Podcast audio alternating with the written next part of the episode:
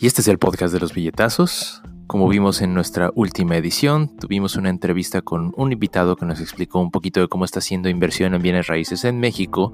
Y pues como ustedes pueden saber, pues en el último episodio, si lo checan, estuvimos hablando de cómo invertir en un terreno, pero en esta ocasión vamos a hablar un poco más de cómo invertir una casa y hacer renovaciones. Este, como para nada más poner un poco expectativas, hicimos esta entrevista por Zoom. Por motivos del ancho de banda hay veces que no se escucha muy bien, pero esperamos que esto no afecte demasiado el contenido en su totalidad y que aún así lo puedan disfrutar. Empecemos.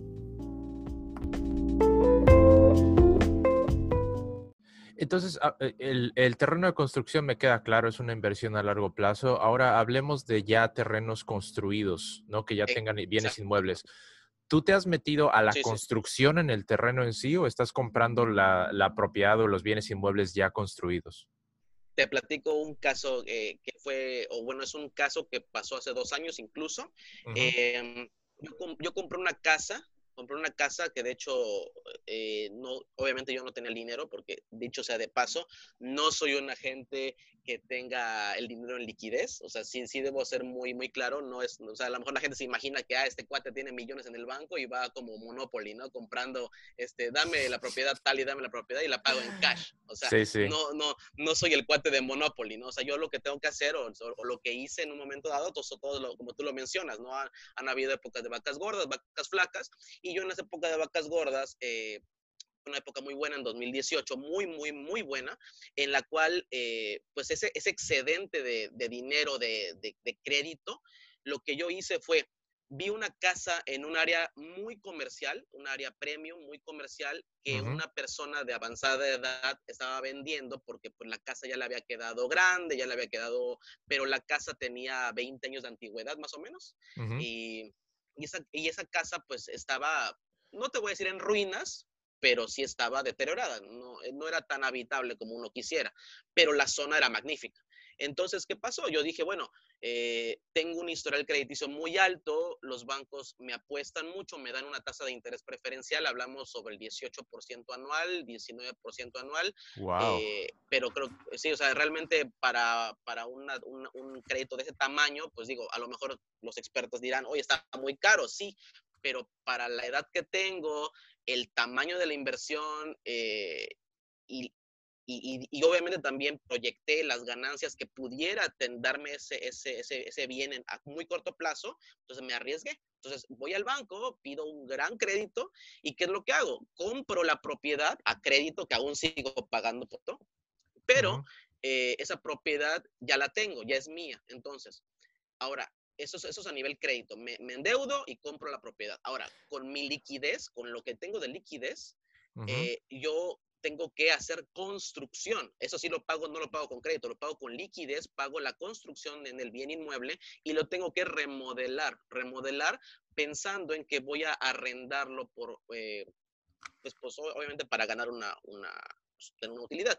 Tengo que pensar cuánto lo voy a rentar en base a las diferentes, eh, pues digo, por la zona, por los vecinos. Mm. Eh, se va haciendo lo que es la, la, división, de mejoras, etcétera. Y hoy por hoy, eh, esa propiedad ya remodelada se renta y aún con el pago que tengo que hacerle al banco y aún con los gastos que tiene anuales y aún con los gastos que tiene, tengo una utilidad mensual. Y esa utilidad mensual a mí pues es, es, una inversión que tengo y que ya se maneja solita, ¿no? Yo hago otras cosas, pero esa mensualidad yo tengo que pagarle al banco, etcétera, etcétera, pero aún así me utilidad. A eso me refiero. Si tú consideras los gastos anuales que tienes contra la ganancia que tienes, ¿qué porcentaje estás teniendo de ganancia cash on cash?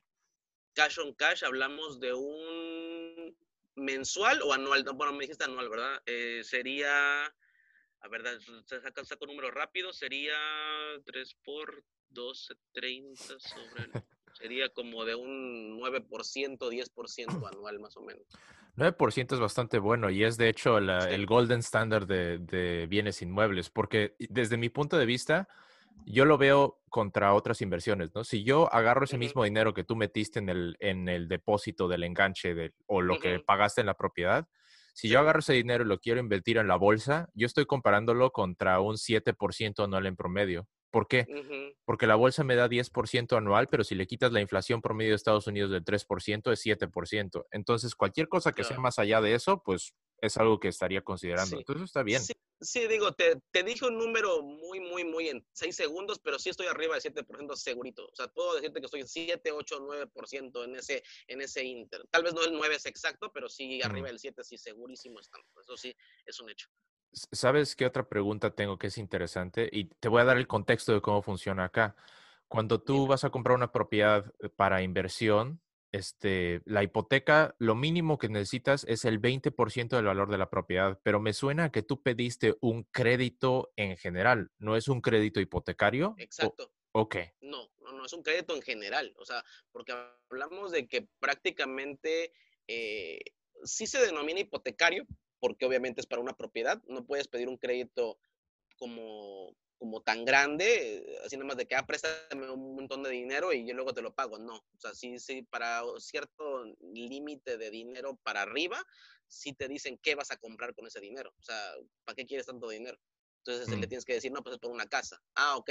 Entonces se denomina hipotecario, pero sí te piden un cierto enganche para, pues como para poder eh, empezar, como un coche básicamente. ¿De cuánto fue el enganche sobre el valor del crédito?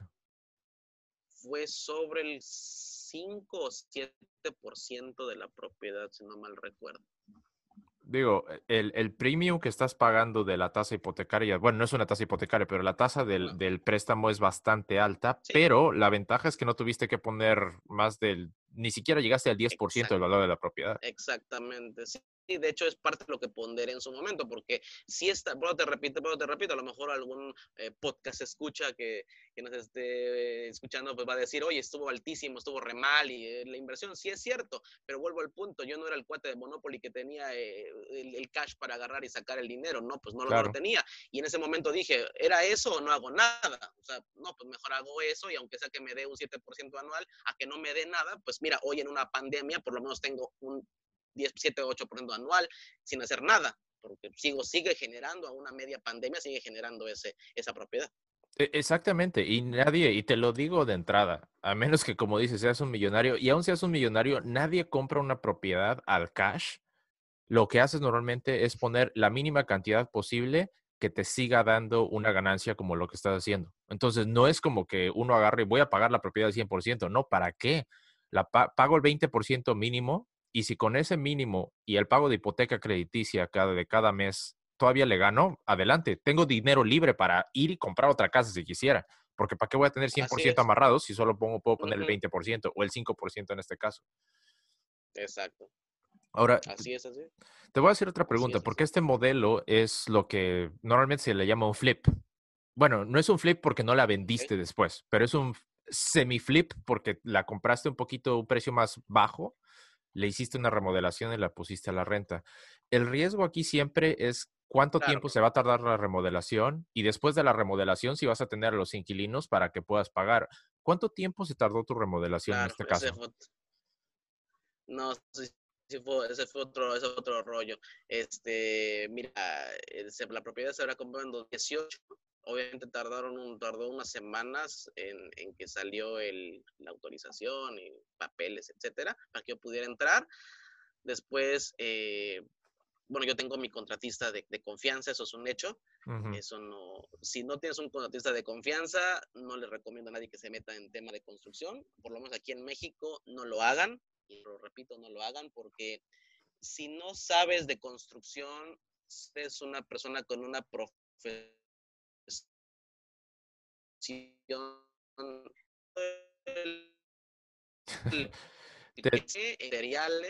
te, perdí por un momento, pero estabas diciendo que es, es preferente tener un contratista, ¿no? No, no pasa nada, se, estaba cortando un ah. poco, pero es preferente tener un contratista de confianza, ¿no?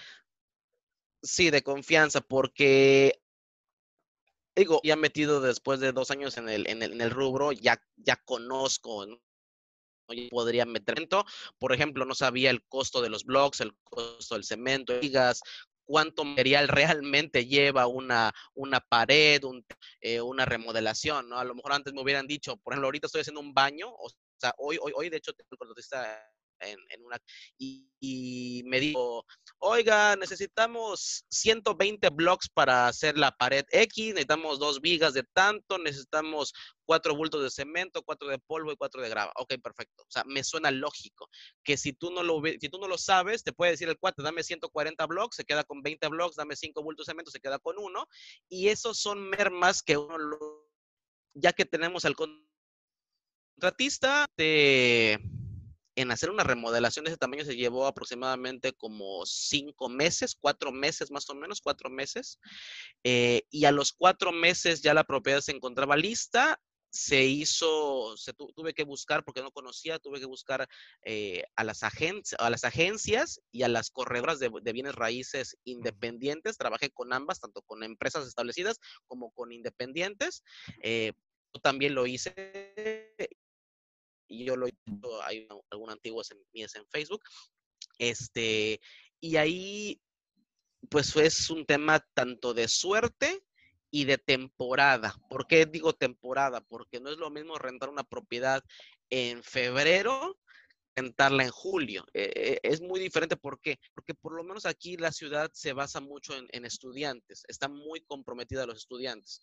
Eh, a nivel sureste, la ciudad es la número uno a nivel educativo. Entonces, toda la gente eh, de, los tres estados vecinos mandan a sus hijos a estudiar universidades, a estudiar eh, preparatoria a esta ciudad. Entonces, vienen chicos solos entonces chicos y chicas solos, y siempre están buscando lugar para que, para que vivan aquí, ¿no? Este es temporal, es muy común, de hecho es súper común, entonces tú, tú, puedes entender que no es lo mismo rentar en febrero, que ya las clases empezaron, que ya todo el mundo está, este, pues, ya tienen donde vivir, a rentar en julio, que es cuando ya salieron de vacaciones y que vienen con sus papás y que están buscando dónde van a dejar a sus hijos y lo mejor es que inconscientemente cuando tú agarras a un estudiante lo tienes cautivo por los cuatro, años, cinco años de la carrera.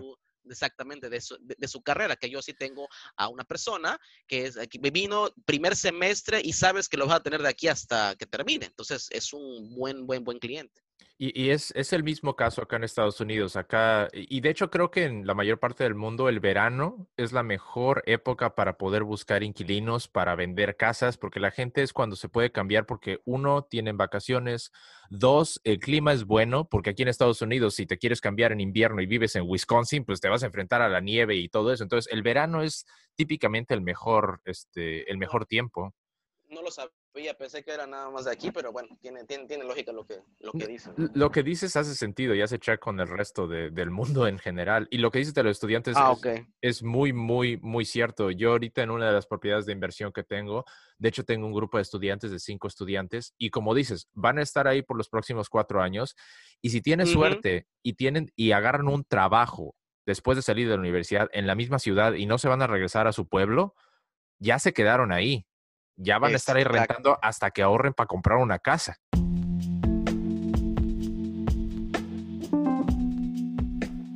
Y bueno, esta fue la segunda parte de la entrevista de cómo hacer inversiones en bienes raíces en México y un comparativo con Estados Unidos.